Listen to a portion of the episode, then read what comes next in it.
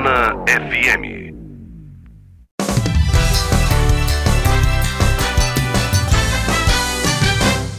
Mesa pra dois. Boa tarde, estamos aqui com Mesa para Dois, hoje para Três. Eu tô aqui com Emerson Moza e tô com Tamara Bonfim. É isso? É, né?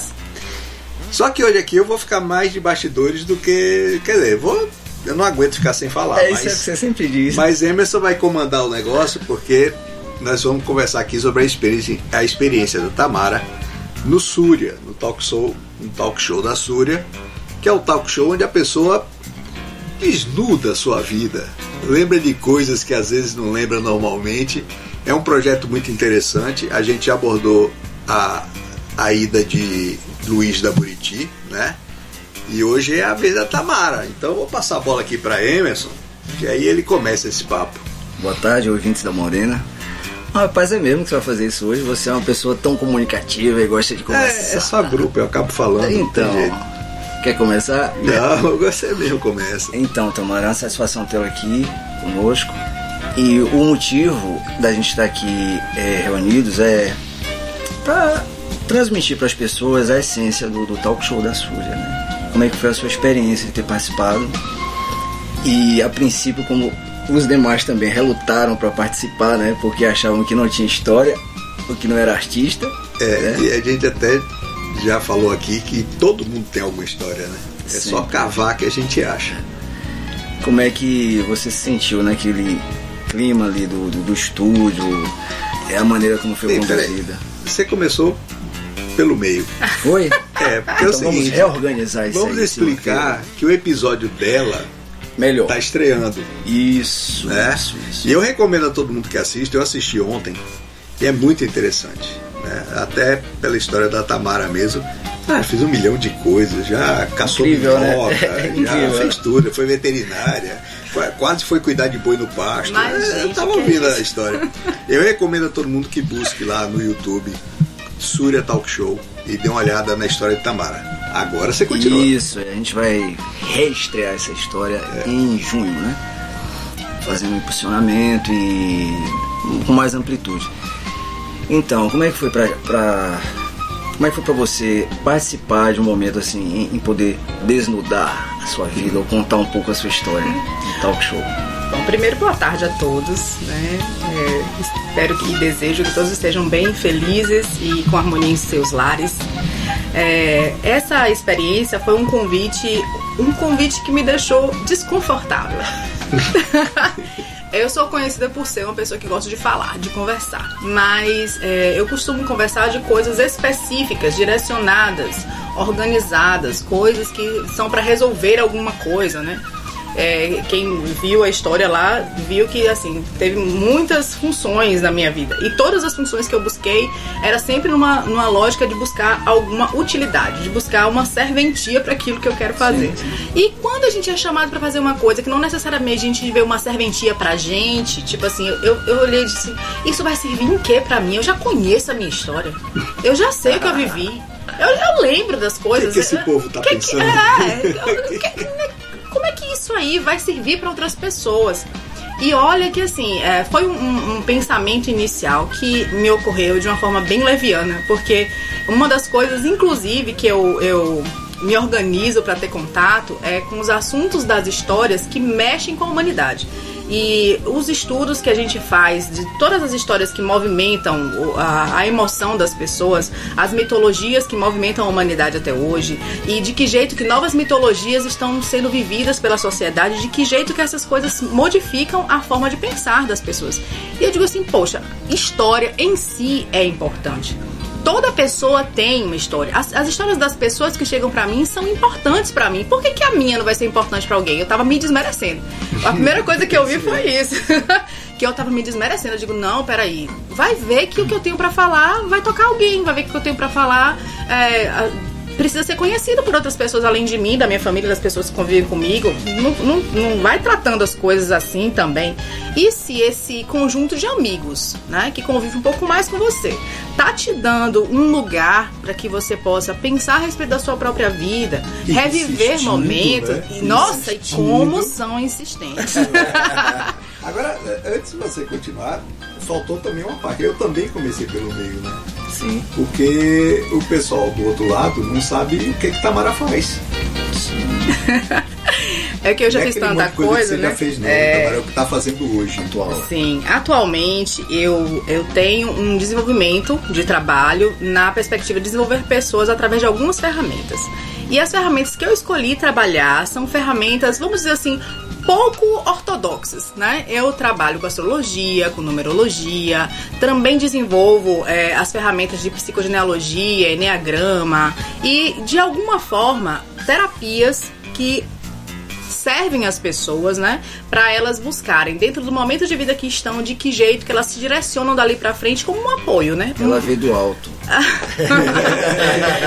Ela sai do corpo. É, né? vê do alto. É, é, é, Então, eu sou é- enfermeira de formação, então assim, a, a primeira coisa que eu busquei em termos de auxiliar as pessoas tinha a ver com isso, com o cuidado do corpo físico, organizar todo o conhecimento Você médico, né? terapia, esse papo na Súria serve, serve um pouco de terapia, não serve? Cara, serve. Serve porque, assim, primeiro, a gente tá num, num lugar onde a gente se coloca à disposição para pensar em coisas que não é usualmente que a gente pensa, né? Não é todo dia que a gente fica pensando, ah, na minha vida aconteceu isso, ah, aquilo foi importante. Não. É, tem alguns exercícios que a gente até é orientada a fazer em determinadas condições na vida, de fazer linha do tempo, faz a linha do tempo da sua vida. Quem faz terapia faz muito Faz a linha do tempo da sua vida para ver em que momento isso, aquilo. Mas quando você tá num momento onde aquilo é solicitado de você com essa. é, é, essa generosidade de espaço, essa essa falta de não, não tem assim uma coisa concreta, não é uma coisa que você vai fazer por uma função de fazer. É uma coisa que você vai fazer por um prazer de fazer. Então tem essa diferença de você estar num papo, vamos dizer assim, com pessoas que estão interessadas em você. E hoje a gente vive numa sociedade que é muito isso, né? As pessoas estão muito interessadas na própria vida, na própria história. É. Então, é, eu vejo que, é, de alguma forma, as histórias, quando elas se encontram, né, elas abrem espaço para que as pessoas se encontrem nas histórias Isso. e reconheçam suas similaridades, também as diferenças, e possam, de repente, encontrar oportunidades de crescer, encontrar oportunidades de desenvolver certas habilidades, porque viu um exemplo de alguém que passou por uma coisa semelhante. Cumprindo minha função de bagunçar o papo, Não, você estava falando de que as pessoas estão muito voltadas para elas mesmas, né? Você não acha que a internet ajudou nisso, não? A internet. Principalmente em é, rede social.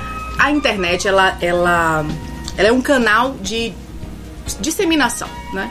Então tudo que o ser humano está buscando fazer e quer disseminar, ele joga na internet, ele joga em algum meio de comunicação. Antes a gente tinha isso mais com a TV e rádio, né? Era mais, era mais focado assim, né? Aquele rádio é só uma, uma mão, né? A Isso. gente fala com você. E até onde você acha que pode ser conexão e pode ser se distanciar? Depende do jeito que a pessoa usa. Eu vejo que os- o meio não necessariamente é responsável pela, é, pela consequência das coisas. Ah, a consequência das É coisas vem. né? Exatamente. Depende de como você usa. a consequência das coisas vem é, de como está a sociedade utilizando o meio. Então, do que, que eu vejo? Eu vejo que hoje existem muitas pessoas a fim de falar a respeito de si mesmo, todos ao mesmo tempo, criando um grande barulho na internet, né? Porque a comunicação é ninguém diferente desse né? Barulho, é. Pra ouvir, Isso. Muitos querem ouvir, isso. né? Todo mundo querendo falar e poucas pessoas interessadas em ouvir. E a gente vê, é, um- é um momento, né, da nossa história. Faz parte do desenvolvimento humano. Então a gente tá numa sociedade que no momento cultua certos valores e que isso é um espelhamento, né? Dos valores que são cultuados pela sociedade hoje. Mas eu vejo nisso uma, é, um degrau. Um degrau para ser subido, um degrau para ser explorado. A humanidade está querendo explorar isso e está podendo explorar isso no momento. Explorem. Agora, é, existem formas de se ter qualidade naquilo que se faz em qualquer meio de comunicação. E as pessoas que fazem algo que realmente entregam valor, elas se destacam por alguma coisa naquel, naquele nicho, daquelas pessoas que estão ligadas naquela mesma energia. E que querem ouvir. É, e o que, eu, o que eu vejo, na verdade, é isso. Tem uma conexão entre mentes. O que a gente vê no mundo hoje é que as mentes estão conectadas através do que precisam. Então a pessoa vai buscar e o, o- a internet é muito boa nisso. A gente tá falando aqui, o nosso celular tá captando algumas coisas que a gente tá falando. Daqui a pouco começa a aparecer propaganda daquelas É. coisas que a gente Vai falou. aparecer né? propaganda aqui. Contrate Tamara.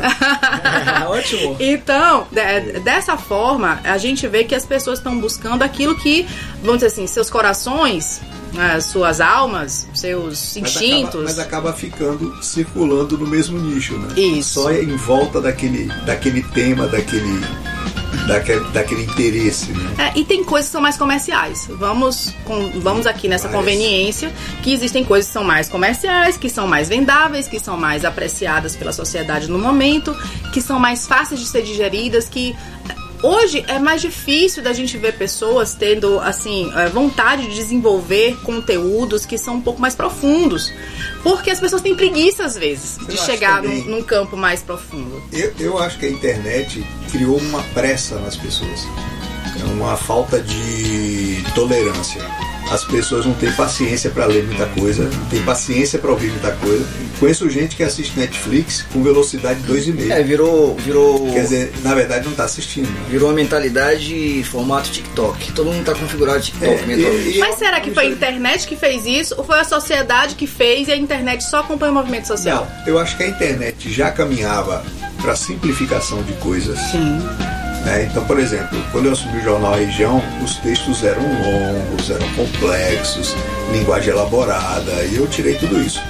Porque já estava no começo da internet e eu já tinha percebido que quem estava na internet usava outra linguagem, uma linguagem mais simplificada, enxuta, objetiva. Né? Então, assim, podem ter aparecido ao mesmo tempo, mas eu acho que a internet é, exacerbou isso. As pessoas passaram a não ter paciência para nada. O troço tem um minuto, ela quer que tenha 30 segundos. Entendeu? 30, se- em 10 segundos, se ela não se interessou, ela já mudou para outra coisa. né? Deixa eu perguntar uma coisa pra Tamara. aqui. Agora, é, não, antes eu quero perguntar um negócio, porque eu tava vendo o vídeo e ela comentou uma hora lá sobre vida material e vida espiritual. Né? Sim.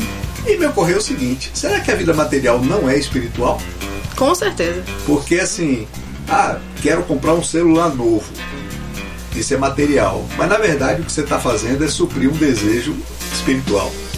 Nesse sentido, Né? sim, também. Então, para bagunçar tudo, não existe vida material, só existe espiritual.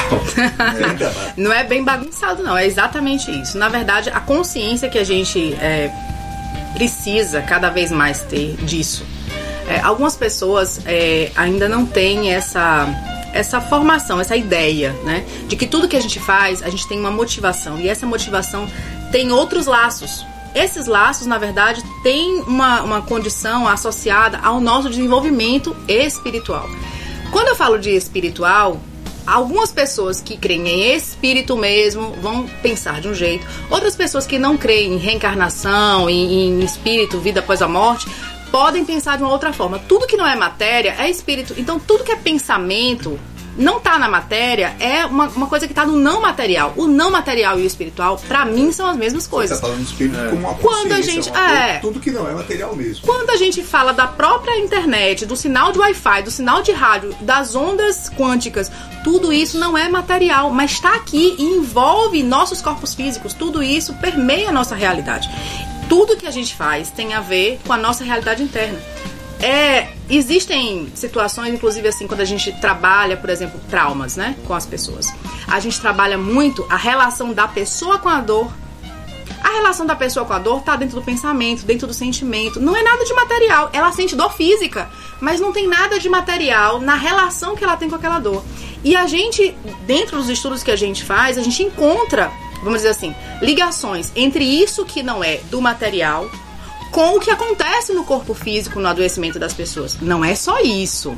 Vamos por essas bem traçadas linhas para que ah, o pessoal da medicina, da enfermagem não venha, ai mulher, Mas tem- rasga seu Mas corém. tem, mas tem muitos estudos que associam o estado espiritual da pessoa com doença. Sim, sim. Dores, com doença, doença E não é coisa nova. Dor psicossomática. Isso, não é coisa nova. Não é coisa nova. A gente, a gente sabe que isso existe, mas não necessariamente a gente dá atenção suficiente para isso no nosso cotidiano, justamente por conta dessa velocidade das coisas. São tantas coisas para fazer, tudo ao mesmo tempo, para dar atenção a tantas. Vamos pensar na minha vida. Eu sou uma pessoa normal, eu sou uma mulher que tem filhos, que tem marido, que tem casa para dar assistência, que tem cachorro, tem sogra que mora comigo. Tudo isso é uma vida. Tem o meu trabalho, e que eu tenho que dar assistência, que eu tenho que estudar, que eu tenho que atender pessoas.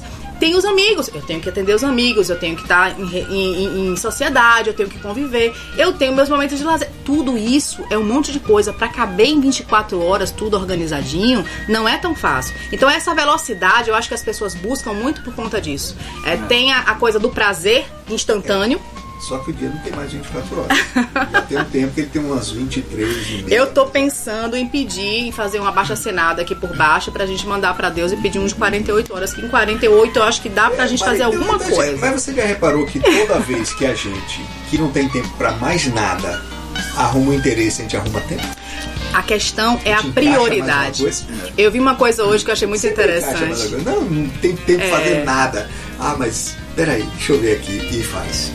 A gente, a gente falando a respeito de tempo, o tempo é o mesmo o tempo inteiro. O tempo é uma, uma condição estável. A eternidade fez o tempo para nós. Então, quando a gente fala do tempo, a gente tem uma referência de tempo pelos nossos relógios. Mas quando a gente fala de prioridade, é que a gente estabelece nossa relação com o tempo através dessa palavra. E prioridade é uma palavra que não tem plural, amigo. Prioridade é uma só. Então a gente vai organizando nossas agendas de acordo com aquilo que é prioritário. De acordo com aquilo que gera prazer, a pessoa pode colocar em prioridade uma coisa ou outra coisa. Então é nesse sentido que eu acho que encaixa no que você está falando em relação quando a gente quer, a gente encontra tempo. Porque o que gera prazer, o que gera satisfação e que a gente quer buscar, não é toda pessoa que se encontra desse jeito. A maioria das pessoas Por vive tempo, na sobrevivência. A gente vai dar um tempinho, vamos conseguir um café e a gente volta já já. Vai daí, Paulinho. Morena FM. Morena FM. Mesa para dois. Opinião com atitude.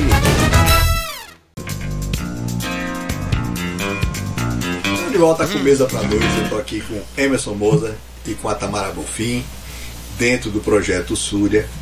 Né? Mas a gente conversa de tudo, né? A gente aqui no intervalo já conversou de meio mundo. Tá? Mas voltando para base, né? Tamara, você chegou lá e eu tava assistindo o vídeo e vi que você foi ficando à vontade, ficando à vontade, ficando à vontade, né? Demais da conta, por É. sinal. Você lembrou de coisas que você normalmente não, não para pra pensar ali? Cara, tem coisas que eu não que eu não costumo falar, né? Que- que- é, Não é, não é bem lembrar, mas eu, que eu não costumo falar a meu respeito porque não não tem assim uma relevância, né, de algumas conversas. Mas teve coisas que foram assim é, futucadas, né? futucadas pelo meu amigo Emerson, porque ele foi assim buscando um jeito de ir costurando a história, o passado e o presente e o que é que eu quero para daqui para frente. Então assim é, é uma forma que a gente vê que é, buscar na memória e reviver certas coisas vai fazendo a gente de repente até se, se conectar com aquela idade que a gente tinha, aquela pessoa que a gente era. Eu acho que esse negócio de ter ido ficando mais, mais relaxado tem a ver com isso. Aí lembra de uma coisa, lembra daquele momento e aí você se veste na alma daquele momento novamente. Você se vê criança de novo, você se vê adolescente de novo, você vê as pataquadas que você fez na vida. Eu posso me você... ver criança, de- eu sou criança até hoje. Um então detalhe, não tem Tamara, porque assim, a essência de Surya Talk Show é contar história. Mas tem também um viés terapêutico. Quando você é, visita essas histórias com essa memória, essa maturidade atual, tem algo diferente de contar aquilo daquele tempo hoje com essa maturidade Com certeza pra tem. si mesmo. Inclusive, assim, teve coisas que eu vivi e que eu me julgava muito por ter vivido de uma certa forma. Na- no tempo que eu Que que vivi, você aprontou, Tamara? eu aprontei algumas coisas. Que que Mas não foram coisas, aprontou? não foram coisas assim muito fora do normal, não. Mas teve coisas que eu julgava porque no momento em que eu vivi, eu me sentia julgada pelas pessoas de fora. Eu era muito expressiva, muito expansiva, eu era muito menina, eu era. Hoje em dia eu acho que eu sou mais fechada. Se assim. contém, né? É, eu me contenho mais. Mas eu era muito. Então, assim, como eu era muito e muito intensa, eu recebia muitos apontamentos por ser uma mulher, por ser jovem, por ser muito expressiva, por ser muito atirada na vida. E. e Aquilo ficou marcado em mim como uma dor. E muito tempo eu ficava olhando para aquilo como, não, isso aqui eu não quero nunca mais na minha vida. Porque eu não queria de novo passar pela dor de ser apontada daquela forma. E quando a gente chega numa determinada fase na frente, a gente vê que um tanto de gente que lá atrás apontou daquele jeito começa assim: Nossa, eu me lembro de você fazendo isso, fazendo aquilo, era tão massa. Eu digo, era tão massa. Aquele- aquele- essa pessoa. Aquele brilho, aquele vigor, É, né? então, essa, essa lógica que a gente tem de se comparar de acordo com o que a sociedade coloca pra nós naquele momento histórico, ela muda. A gente muda e a, a história acompanha a gente e a gente percebe que não foi exatamente daquele jeito. É, é como se você pudesse recontar e rever com outra percepção. Então, nisso aí existe realmente esse, esse viés, vamos dizer assim, né? De, de alguma coisa que na memória que você revive, você pode reposicionar as peças. Exatamente. E reposicionando as peças, você tem uma condição de ter uma alegria, de ser quem você é a partir daquilo que você foi dentro da Exato. história. Então eu acho que isso tem uma, uma- um poder grande. tem, tem coisas às vezes que a gente a gente vive uma coisa importante na vida da gente e não percebe, né? Isso. Na hora. Passa, aquilo passa batido, você nem lembra nisso. É, aí de repente você lembra disso, mas com o olho de hoje. Né? É. Porque a, é gente, a gente falou sobre isso na, na entrevista com o Luiz, né? Da coisa da gente se, se distanciar de si mesmo. Né? E as pessoas acham que ir no Surya Talk Show é contar a história para as pessoas, quando na verdade ela está contando para ela mesma aquela história. É, eu acho Né? também. A, a minha experiência lá foi essa, mas eu não vou falar disso aqui, porque eu vou falar no outro dia. Com certeza. Mas é, uma das coisas que eu achei legal no projeto da Súria é justamente isso. A pessoa acaba extraindo coisas que ela nunca mais pensou naquilo. Que ela não, não parou, às vezes não parou nem para pensar naquilo. Mas ali, de repente, o troço surge, né? Pô, com aquele fundo musical ali, aquela Agora, musicoterapia. Eu vi, eu vi Tamara falando da mãe dela, né? Não sei se ela gosta da mãe dela, porque. dela é Eu gosto, eu amo a minha mãe, que é isso. Eu achei legal aquela parte de você falando de sua mãe, porque é, o- os pais, é, você tem dois tipos de pais, né? O que interfere e o que acompanha sem interferir. Né? Eu preferi ser o segundo porque meu pai era assim também. Mas, por exemplo, minha mãe adora interferir, né? A sua. A né? minha Adorava completamente. Agora, isso chegava a te incomodar, não? Ou você aceitava Cara, na época, eu tinha uma flexibilidade incrível pra lidar com isso. Então, assim, hoje eu percebo algumas coisas que ficaram em mim marcadas pra esse comando e controle que eu tenho na vida. Que tem a ver com ter aprendido com a minha mãe essa forma, né? Mas na época, eu me lembro que meu irmão falava comigo às vezes assim: Você não se lembra disso assim, assim que aconteceu? Eu digo: Não. Isso assim, não, eu não me lembrava das coisas. E assim, ele falava que a minha mãe, quando brigava com a gente, que brigava com os dois ao mesmo tempo, que ele é um ano só de diferença de mim, que eu ficava assim com a cara de paisagem, parecendo que não tava acontecendo nada, e que ele super medroso, super angustiado, e que depois ele terminava e falava assim: Cara. O que aconteceu? Por que, que você não falou nada? Por que, que você ficou com aquela cara? Eu digo assim, eu só tava olhando a boca dela batendo. eu tinha essa flexibilidade. Eu, de alguma forma, eu compreendia que tinha coisas que era pra mim e tinha coisas que não eram pra mim. Que tinha coisas que era da minha mãe com ela mesma e que ela tava se ajustando sendo mãe. e Eu- a minha mãe conta isso, que Eu- ela eu se sente muito filha. Tudo que a pessoa tá falando que não é comigo, eu aprendi a ignorar isso. Se você me perguntar um minuto depois o que foi falado, eu não sei. Trancou a vida interna. né? Não, é, sei lá, desligo, entendeu? Então, é, essa participação na sua talk show, é, a princípio, ela me ligou dizendo assim: Você pode me passar um roteiro do que, é que vai acontecer lá? roteiro. Comando e controle, aprendi com a minha mãe. Eu falei assim: Olha, esse rio que você vai É, entrar. é igual o que pe- pergunta assim, não, mas qual é o, o- que perguntas você vai fazer no Mesa pra falei, Ah, meu amigo, não faço a menor ideia. Eu respondi pra ela o Vou seguinte: lá na hora. Eu respondi pra ela: Esse rio que você vai entrar não tem um metro e meio, você não vai se afogar. certo? Mas também não tem ponte, não tem Porque é o margem. seguinte, assim, não tem um roteiro, a gente tem alguns gatilhos, algumas coisas que a gente. pra poder conduzir também. Mas assim, o interessante desse momento é da gente compartilhar vivências. E se falou uma coisa importante. Se a pessoa não tiver interesse na outra, não flui. Vira uma coisa dela ficar, será que eu tô bem? Será que eu tô. Vira ego, vaidade imperando naquele momento. Então naquele momento a gente tem muito interesse na outra pessoa e vira uma relação de, de, de comunhão, confidencial- confidencialidade ali naquele momento da conversa. E que as coisas vão tomando rumos que a gente nem imaginava na conversa. Você não chegou lá com aquilo tudo. Não. Não, e tem né? coisa que, inclusive, eu digo, meu Deus, como é que eu falei isso? Tipo o quê? Tipo Ah. o quê? Gente. Você viu, né? Conte aqui pra gente. O seu, o seu. Não, que gente, você olha, falou? eu- Deus, depois, depois que tava gravado, que a gente foi Foi a história ver. do boi do pasto? né? Depois que a gente foi ver, que tá sendo assim, nossa, tu tá com tuas materices falando igual uma mateira. Eu digo, nossa, eu nem prestei atenção. Porque eu tava tão relaxada que eu me senti de novo. Quando eu falava, eu me sentia de novo na cena. Era incrível. Aí quando eu falei do PSF, eu me senti no PSF de novo, falando com aquelas pessoas. E pra mim, quando a gente tá com pessoas, é tipo assim, é, eu, eu sou do signo de gêmeos. A, a minha lógica é acomodar a minha comunicação com a pessoa que tá do meu lado.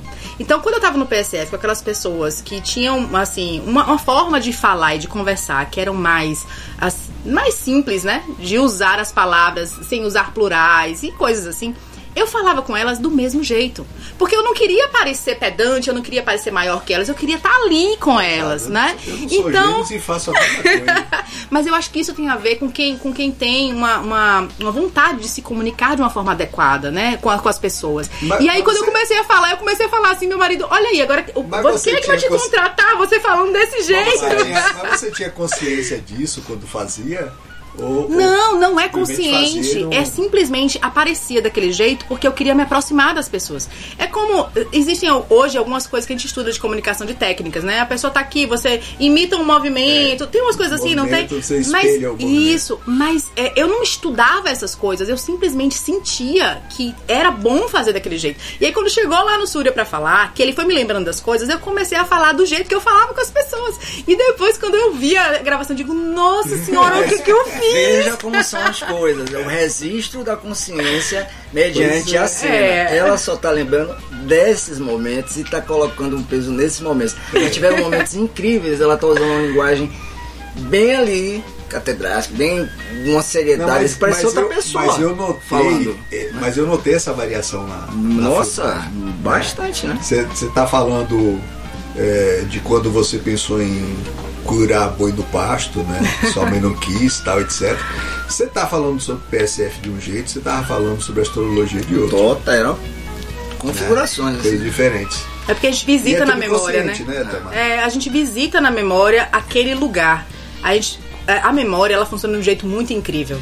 Isso. O cérebro, ele não consegue compreender a diferença do que existe de aqui palpável do que não existe. Se você pensa naquilo, o cérebro compreende como uma coisa real. E isso a gente vê nos estudos como isso se processa para as pessoas a ponto das pessoas terem mais felicidade ou até adoecerem.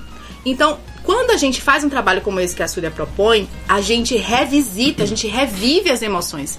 E agora, de um jeito um pouco mais desidentificado, que é o que Luiz colocou, né? De um jeito mais desidentificado, com a capacidade de dar um valor diferente àquele momento. E isso é, assim, isso engrandece de alguma forma o momento pra gente. E a história em si ganha um outro poder pra gente mesmo. Se servir pra outra pessoa, ótimo. Mas quando serve pra gente, e que a gente vê o que aconteceu, e que a gente diz, meu Deus, como assim? Isso tem uma. é, isso tem uma linha, né? Do que a gente pensa com o que a gente sente, que faz uma, uma conformação diferente dentro de nós. E a gente consegue se perceber de outra forma. Você quando, quando, quando, quando pensa na vida em geral, você lembra pontos específicos onde sua vida deu uma guinada, ou ia para um lado, ia para outro e foi para um determinado? Lembro, lembro. Porque são momentos realmente muito assim.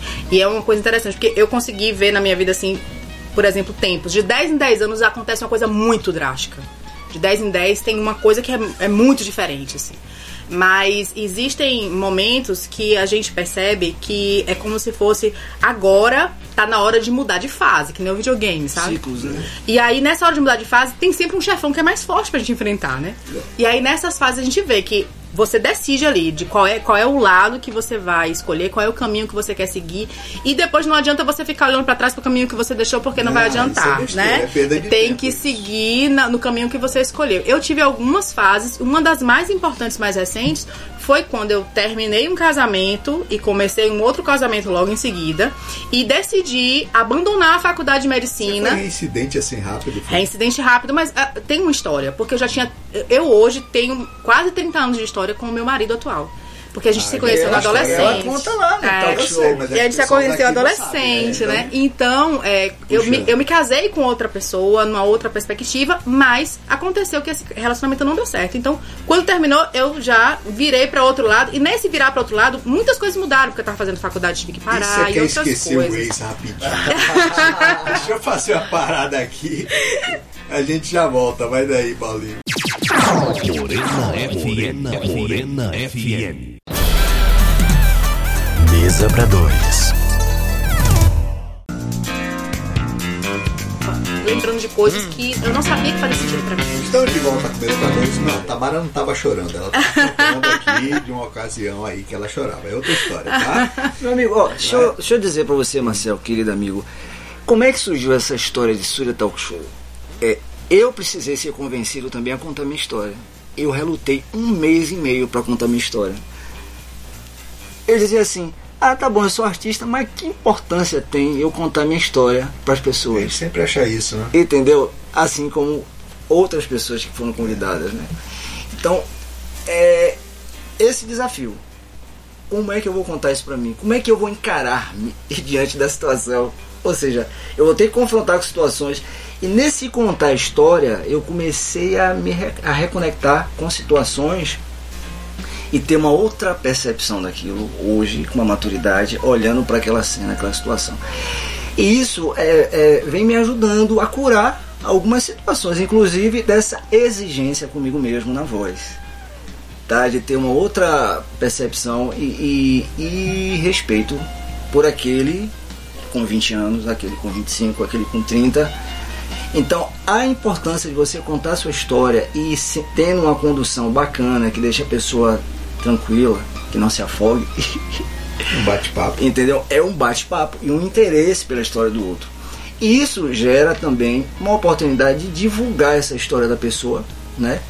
E uma memória afetiva. Essa memória afetiva é para quem vivencia a situação e para o outro, porque aquilo ali pode gerar uma empatia, a história dele pode ter uma referência com a minha e eu posso ter ali uma motivação para resolver determinadas questões. Então é um processo terapêutico, mas é um processo também divertido para as pessoas poderem ir para lá e, e se tiver algum talento tocar, cantar e a gente ter esse bate-papo assim. Não, eu não quis fazer isso para não humilhar você, então não toquei, nem cantei Mas nada, ele é um músico humilhar, potencial, que entendeu? ele pediu para fazer uma versão de uma música lá em blues e me conduziu, olha, faz assim, aí tá legal. Ao vivo. Eu, eu tenho esse, esse ouvido assim, meio musical, porque sou apaixonado por música desde bebê, mas eu não sei tocar nada, né? Então, para me explicar pro cara o que, que eu acho que ele podia fazer na música, eu tenho que fazer naquele tipo, ó, faz um nanã. Ainda dá um tempo, nananã. O cara, o cara trabalhou na BBC, né? na BBC. Eu rapaz, eu aprendi tanta coisa de vida na BBC. Eu fui para fazer um curso técnico, mas aprendi tanta coisa de vida na maneira de ser do pessoal de lá que eu acho que valeu mais do que a parte técnica. Entendeu? Porque a primeira coisa que você sente quando você chega em Londres é que você é mal educado. Não importa como você. Podem te elogiar à vontade aqui, dizer que você é um gentleman. Você chega lá, você se sente uma porcaria. Você se sente um cara grosso, porque a educação dos caras está num nível estratosférico. É um negócio. Cara, e naquele tempo a tecnologia já era bem avançada. a, naquele a pessoa, tempo né? a pessoa, você encosta numa pessoa, a pessoa te pede desculpa. É, é um nível assim. Então eu aprendi muita coisa assim. Aprendi muita coisa em termos de, de modéstia também. Porque eu ainda era um pouco, mesmo depois daquela viagem doida, ainda tinha um resquício Esse aqui é né? um Surya Talk Show, ele tá contando a história dele. Não, não vou contar aqui não, porque depois quem quiser ver na internet. Mas assim, é, eu vi gente é, que era assim, do topo da BBC, né? Tipo presidente, diretor, o principal produtor, o principal diretor. E os caras iam almoçar com a gente, bater papo, assim, sabe, sem a menor casca de, de autoridade. Né? E eu ficava vendo e falava, rapaz, lá no Brasil todo mundo é autoridade, né? Você dá, você dá um bastão pro guardinha e ele se sente o presidente da república. E eu ficava vendo aquilo e falava, rapaz, eu não posso, eu, eu tenho que baixar a minha bola, porque, né? Agora, você passou por um monte de coisa, né, Tamara? Porque eu tava vendo que você fez vários cursos. Mas como é que você foi parar na astrologia? Isso aí, me, isso aí é que eu achei interessante, porque o pessoal vai para quase veterinária, Artista, ati, quase, quase atriz, atriz, quase é, veterinária. musicista, É. é, é, E aí Eu, eu tá sou uma pessoa que eu tenho múltiplos, aí você tá múltiplos em enfermagem e de interesses. repente vai parar na astrologia. É, não foi de repente, é porque são coisas que a gente faz escondido da Mas sociedade. teve uma ponte, não? Teve, teve alguma coisa que, que liga a enfermagem na, na astrologia? Na verdade, é- existe a astrologia médica. Existe. Mas não é por isso que eu fui para lá. O meu interesse, eu falo para as pessoas que o meu interesse é gente. Então, me- na enfermagem, meu interesse é gente. Na astrologia, meu interesse é gente. Na arte, meu interesse é gente. Então, assim, é, Na veterinária, não. É. na veterinária não. Mas na verdade eu fiz veterinária porque é, eu Tá não cuidando tinha assim. É, eu não tinha assim uma, uma noção do que eu queria na vida. Naquele momento lá eu fiz direito, eu fiz veterinária, entendeu? Eu fiz várias coisas diferentes. Então, uma pessoa que faz vestibular para direito veterinária sabe o que quer? Não sabe o que quer. né? E eu tava nessa. é, eu acho isso muito interessante, porque as pessoas é, são convocadas cedo demais, né? A escolherem o que querem fazer. E às vezes as pessoas não têm essa Não, noção. eu já sabia o que eu queria desde, desde o ensino médio. É, talvez eu já soubesse o que eu queria, mas, a ma- a eu, julgava colegas- isso. A maioria dos meus colegas não tinha ideia, não. Ela tem uma história bacana que ela conta lá, um trechozinho da, da relação dela com o pai e a mãe, que ele colocava um colchão, né? Colocava É. Luiz Gonzaga. Conta aí pra gente. É, então, eu acho que essa, essa sensibilidade com a natureza foi o que foi me aproximando desse, desse conhecimento da astrologia e outros conhecimentos que são considerados do ocultismo, né? O meu pai, ele é uma pessoa muito sensível à, à natureza. Ele acorda antes dos passarinhos pra ver os passarinhos acordar pra cantar, você tem ideia. E ele tinha um hábito, quando a gente era criança, ele vinha pouco em casa. Ele trabalhava fora, então ele vinha pouco em casa. Quando ele vinha pra casa, que chegava no final de semana, eu morava em Jiquié, que nem é quente. Então ele pegava colchões e colocava na varanda da casa, que ficava pra rua, assim. Naquela época era tudo aberto, a gente via, dali a gente via a rua, tinha os portões todos abertos. E ele coloca, colocava as músicas que ele gostava de ouvir na vitrola, né? E eh, convidava a gente pra deitar ali e ficar olhando o céu e procurando o- as estrelas que se mexiam, porque tinha os cometas que passavam, tinham os, os Entendeu? satélites que e a passavam, né? vantagem de morar no interior é que a gente vê muito mais céu do que Céu. o pessoal da Naquela capital, né? época a O pessoal gente via capital ainda, né? céu. Hoje em dia a gente vê mu- muito menos, mesmo aqui no interior. É, A, a quantidade de luz que a gente tem nas cidades é muito grande, mas naquela época a gente via. Meu pai era uma, uma pessoa que chamava a gente pra ver a lua, né? Que chamava a gente pra ouvir. os- Ele me enganava. Na época tinha uma, uma, uma uma trilha, né, de Pirlim Pim Pim, que os artistas brasileiros cantavam músicas infantis. E aí eu ficava, ele ia botar o disco, eu digo, bota Pirlim Pim Pim, ele assim, vamos botar a música do Saci. Chegava lá e colocava Jorge Ben. Vamos botar a música do Visconde. Chegava lá e colocava Moraes Moreira. E aí desse jeito eu fui aprendendo a ouvir músicas que não eram necessariamente de criança, mas eu ia me acostumando com aquela sonoridade. Então, isso fez com que algumas coisas brotassem, né? É assim, de sensibilidade. E na astrologia, eu me lembro que eu pegava baralho, baralho, baralho que a gente joga em casa, e ficava brincando como se fossem cartas de um tarô imaginário. Eu não sabia o que era tarô, tarô mas eu ficava brincando com Mas eu isso. já vi gente que lê tarô com um baralho normal. Mas é, o, o baralho normal, ele é descendente do tarô, né? Todos, e a- né? É. E aí, é, existia na, na minha época uns livrinhos que a Disney é, implantou lá, que tinha um manual da Magamin, que trazia alguns conceitos assim, mitológicos, de astrologia e tal. Mas eu era muito criança, tipo 9 anos de idade. Na escola começavam a chegar aqueles assuntos e aquilo me interessava. Então, dentro daquele interesse, eu fui desenvolvendo o interesse de estudar cada vez mais. Só que naquela época não existia internet, meu povo. A gente tinha que ter acesso a livros e não tinha livros disponíveis. Então, tudo, é, Como tudo hoje era tá muito fácil, pouco. Tudo era muito a tudo pouco. você tem, né? E a gente dava muito valor, porque tudo que a gente isso, encontrava, que- mesmo aquele manual da Magamin, pra mim era incrível, Eu né? tinha um manual do escoteiro Mirim. Eu tenho ele, eu comprei é todos um de novo. Eu E do professor Pardal. É, eu também. O professor Pardal, você Entendeu? comprou também? Eu comprei. Não, é uma coisa incrível aquilo ali. E outra coisa, tem muito ensinamento ali. Tem. Sempre Ensinamento tem. pra caramba naqueles manuais, né? Você sair pra ir pro mato com aquele manualzinho, você, Não, você se é- sai é- bem. Do, do escoteiro Mirim, por exemplo, eu lembro deles fazendo um, um cadinho com papel Sim. pra esquentar a água. E o papel não queima, porque tá com a água ali. Então assim, era um negócio Pra quem não tinha mas era um YouTube, negócio né? Cheio de informações, cheio de. Agora, vendo de fora, assim, a Conhecimento. minha percepção é de que ela já vinha sendo preparada para esse momento.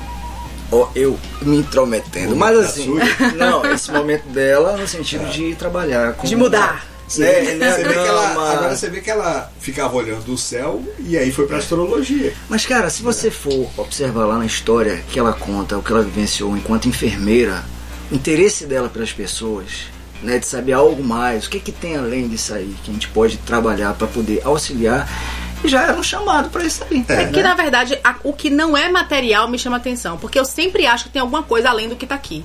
Então, o que que tem além? E Tá bom, eu tô vendo isso aqui, já entendi. Entendi que aqui tem uma sala, que tem uma... Sim, mas e o que que tem além? O que que tem além daquilo que eu posso ver? E Isso me interessava ao longo da minha vida. Só que ao longo da vida, interesses foram sendo encontrados em certos assuntos. Então, eh, apa- apareceu a astrologia, quando começou até a internet, eu comecei a pesquisar coisas que estavam em internet, eh, coisas a respeito de plantas na natureza que tinha a ver com a minha profissão de enfermagem. E foi seguindo por aí. É uma xamã. Eu lembrei agora, porque assim, é- essa parte espiritual tem tudo a ver com enfermagem, com doença. É cuidado. tá- Eu lembrei agora do meu ginecologista, que eu chamo assim porque ele era ginecologista. Explica esse negócio É, direito. que é assim, Dr. Johnny. Dr. Johnny Lee. Porque ele era ginecologista, mas era o melhor clínico geral que eu conhecia. Então, ele era meu médico. Aí eu chamava ele de meu ginecologista. Ele encontrava comigo na rua falava assim, como estão as regras, como está o período, está saindo direitinho. A gente ficava nessa brincadeira. E Dr. Johnny é um cara que reconhecia o lado espiritual da doença. Ele uma vez examinou uma pessoa que eu levei para ele e falou: Olha, primeiro suspende esses remédios todos porque ele não está precisando nada disso aí. E eu acho que tem, acho que precisa levar ele no centro espírita. Então, assim, era um médico, mas que reconhecia as energias todas que podiam estar em volta. interessante né? Por, isso, por isso que eu acho que a, a, a enfermagem ela é fácil de ligar também com a parte espiritual, porque tem a ver, né? Tudo, né? É, na verdade, assim, a enfermagem ela tá mais próxima do- das pessoas que precisam ser cuidadas do que a medicina. Eu, quando fui buscar fazer medicina, eu fui porque eu achava que tinha muitas lacunas na medicina que as pessoas não preenchiam. Hoje eu vejo muitas pessoas fazendo medicina buscando status. E é, a parte do sacerdócio tá um pouco esquecida. Então eu fui naquela Um sensação. pouco? Eu Não. posso. Totalmente Eu posso exercer medicina como um sacerdócio. E aí uma colega, dentro da UTI, falou pra mim assim, uma colega que era médica, pra que você vai fazer medicina? Eu digo assim, mulher, eu acho que eu posso fazer diferente. Aí ela fez assim, mas com essas coisas que você sabe, porque naquela época ela já sabia dos meus interesses, né? Por esse outro mundo. Com essas coisas que você sabe, você pode fazer muito mais de outra forma. Na medicina você vai ficar trancada, porque as pessoas não vão te deixar usar isso. E depois eu vi que algumas coisas, por exemplo, eu fiz uma, uma formação de eh, leitura biológica que tem a ver com a medicina germânica com uma colega que é médica. E ela disse assim: eu não vou poder usar isso. Porque o CRM não, não vai permitir que eu use isso escancaradamente. Eu posso usar isso nos bastidores. A pessoa chega, eu entendo o que é está acontecendo, vou dando ali algumas coisas verbais para a pessoa, mas na hora de conduzir, de tratar, eu não posso sair do registro médico, né? Então, a liberdade que se tem para conduzir com a pessoa aquilo que ela está passando, quando não se tem essa ligação direta com o Corém ou com o CRM, é diferente. Eu continuo sendo enfermeira, eu continuo pagando meu Corém. Se eu precisar fazer qualquer coisa da área da enfermagem, eu vou poder fazer. Mas essa outra área que é, vamos dizer assim, me exige outro tipo de habilidade, ela me cativa muito mais, ela me motiva muito mais, porque tem coisas nela que eu tô descobrindo atendendo, eu tô descobrindo com as pessoas. E é isso que me fortalece, me nutre, me, me deixa mais animada para continuar estudando, continuar buscando. Eu vou, eu vou fazer intervalo, mas para não perder a tradição, eu vou fazer um bloco a mais, né, Paulo Brito? Pra gente falar não um perder a tradição, porque eu quero também perguntar um negócio aqui pra Tamara. Vai daí, Paulinho. Morena FM. Morena FM. Mesa para dois. Opinião com atitude.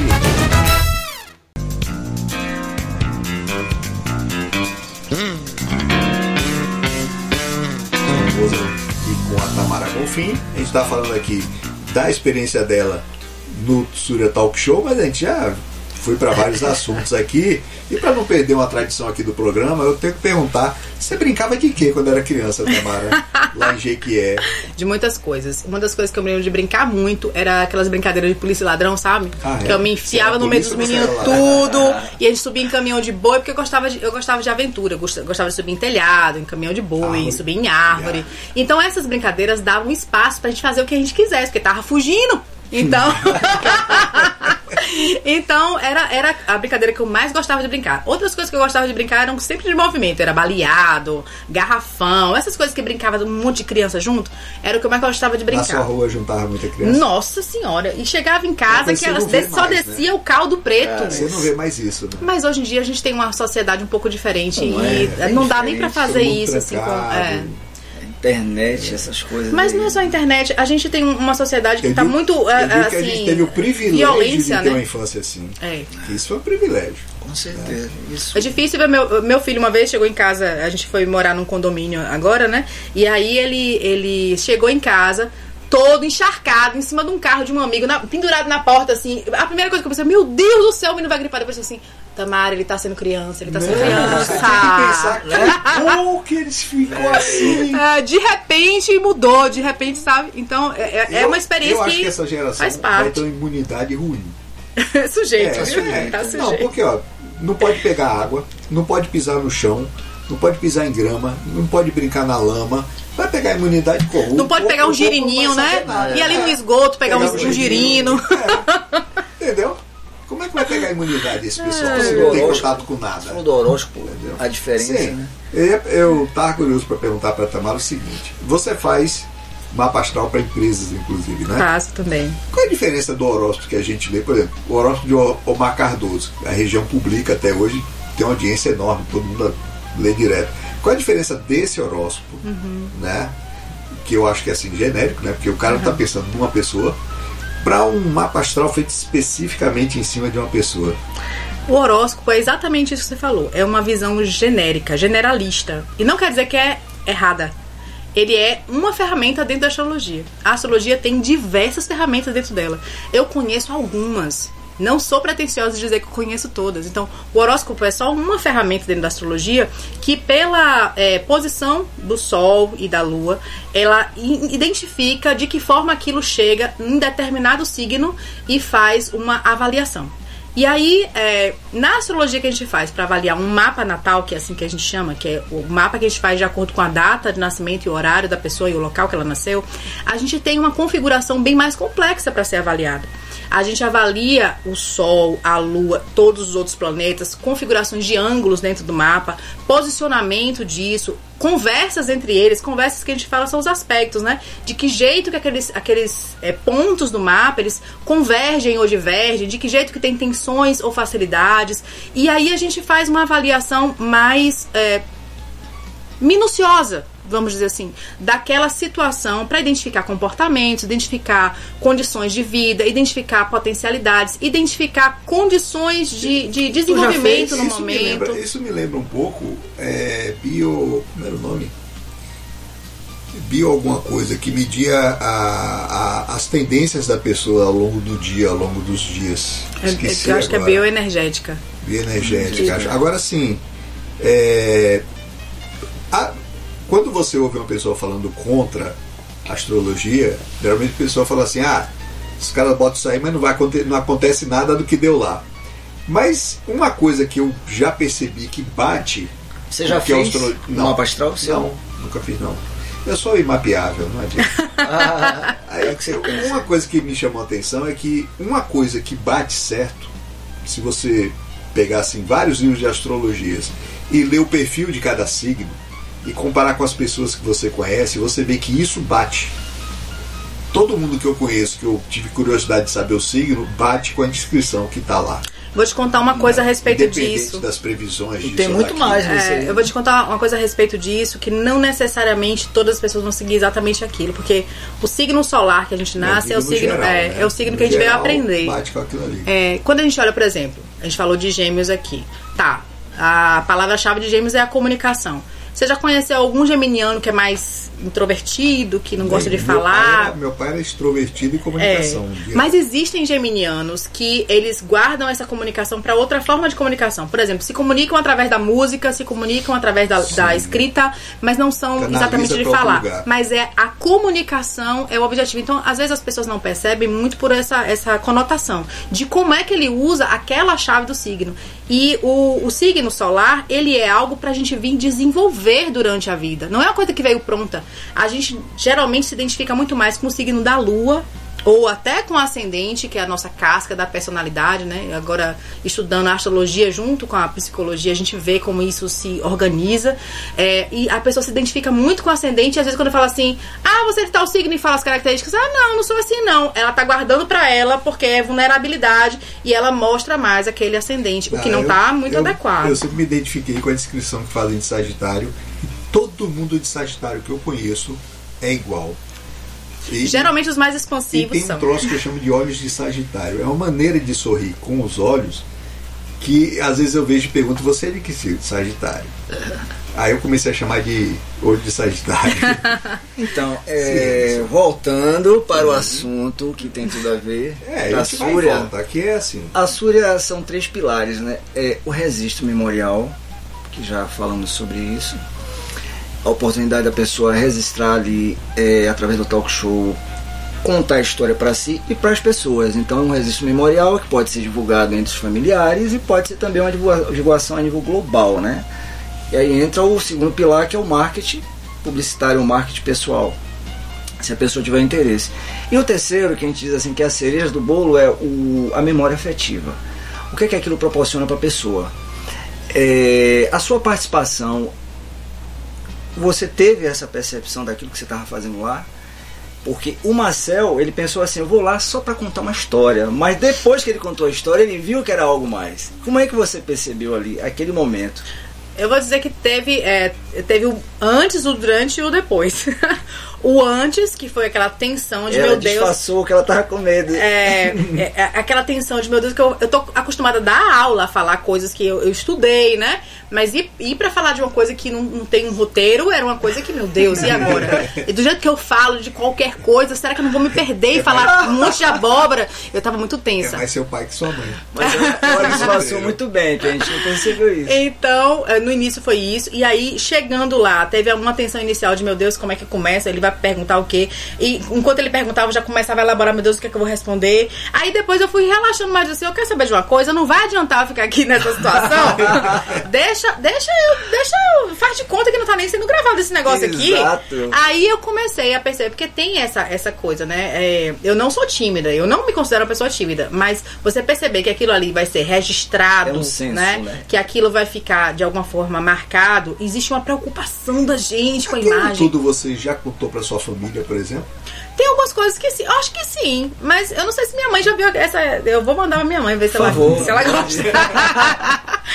mas assim, é, dentro dessa, dessa, dessa mudança de chave dentro, o que eu percebi foi assim, eu fui ficando um pouco mais tranquila de conversar, porque eu, eu abri mão é, de, de ter que botar as máscaras que são exigidas, né? Isso. Dentro da, da- Eu digo, ó, quer saber de uma coisa? Eu tô aqui porque ele quer saber de mim. Ele não quer saber é, se, se eu vou aparecer bem ou vou aparecer mal. Ele não quer saber se eu tô acima do peso.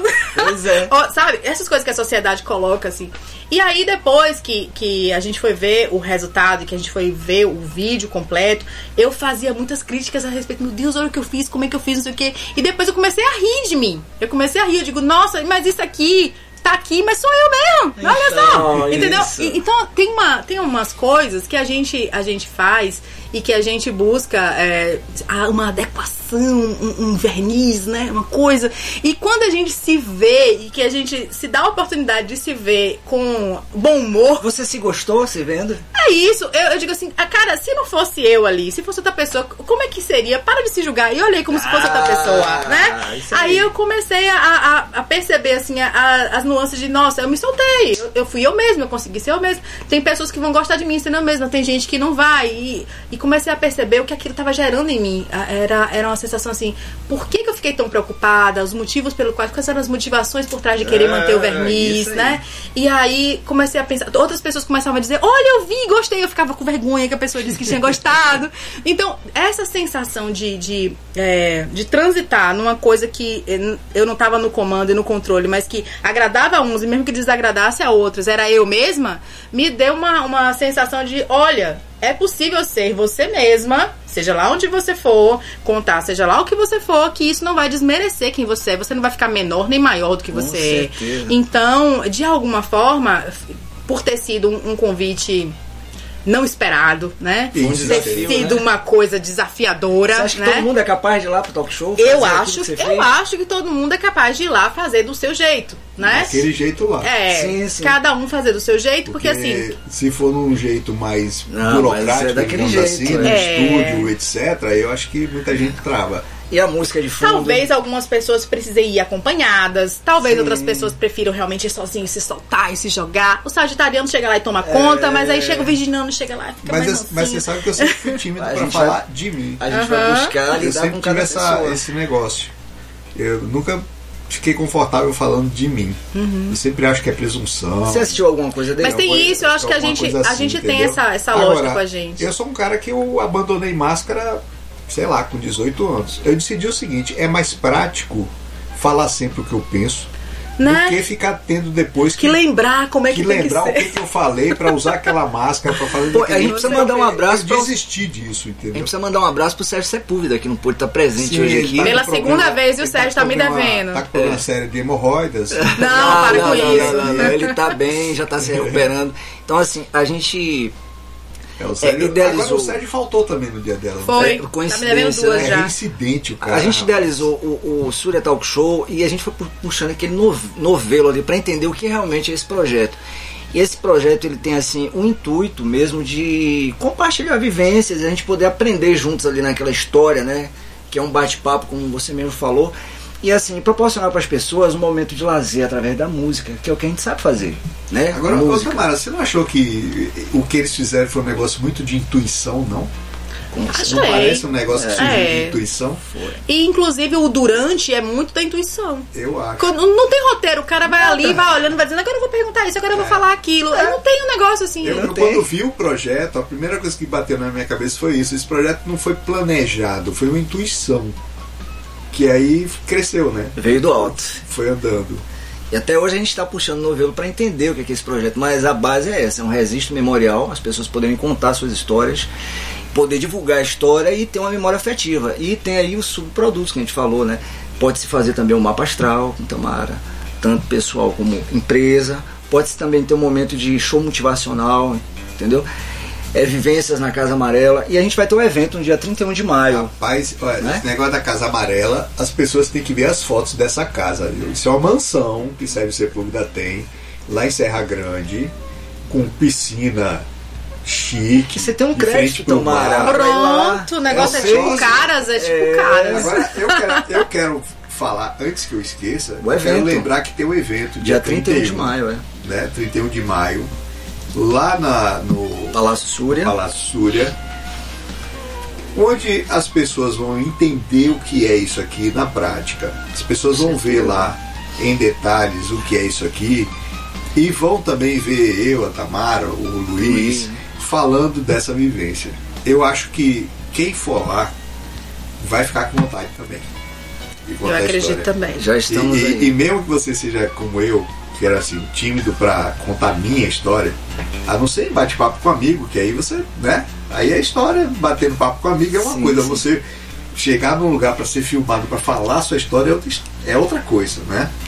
Eu acho que mesmo as pessoas que são assim vão se sentir à vontade lá, entendeu? E vão lembrar de coisas que não lembravam mesmo de histórias que já tinham contado. Porque eu já tinha contado a minha história e não lembrava de alguns detalhes. Apareceram lá. Você chegou a ouvir a história dele? viu? Eu vi, eu vi. Não é interessante? Uma figura. Você lembrou, você lembrou de alguma coisa lá que você normalmente não lembrava? Cara, é, as coisas que eu, que eu falei lá, eu não me lembro exatamente da sequência das coisas que eu falei, mas eu não me lembro, assim, é, exatamente de, é, de ter eventos que eu não me lembrava antes, mas coisas que eu não costumo contar, sim.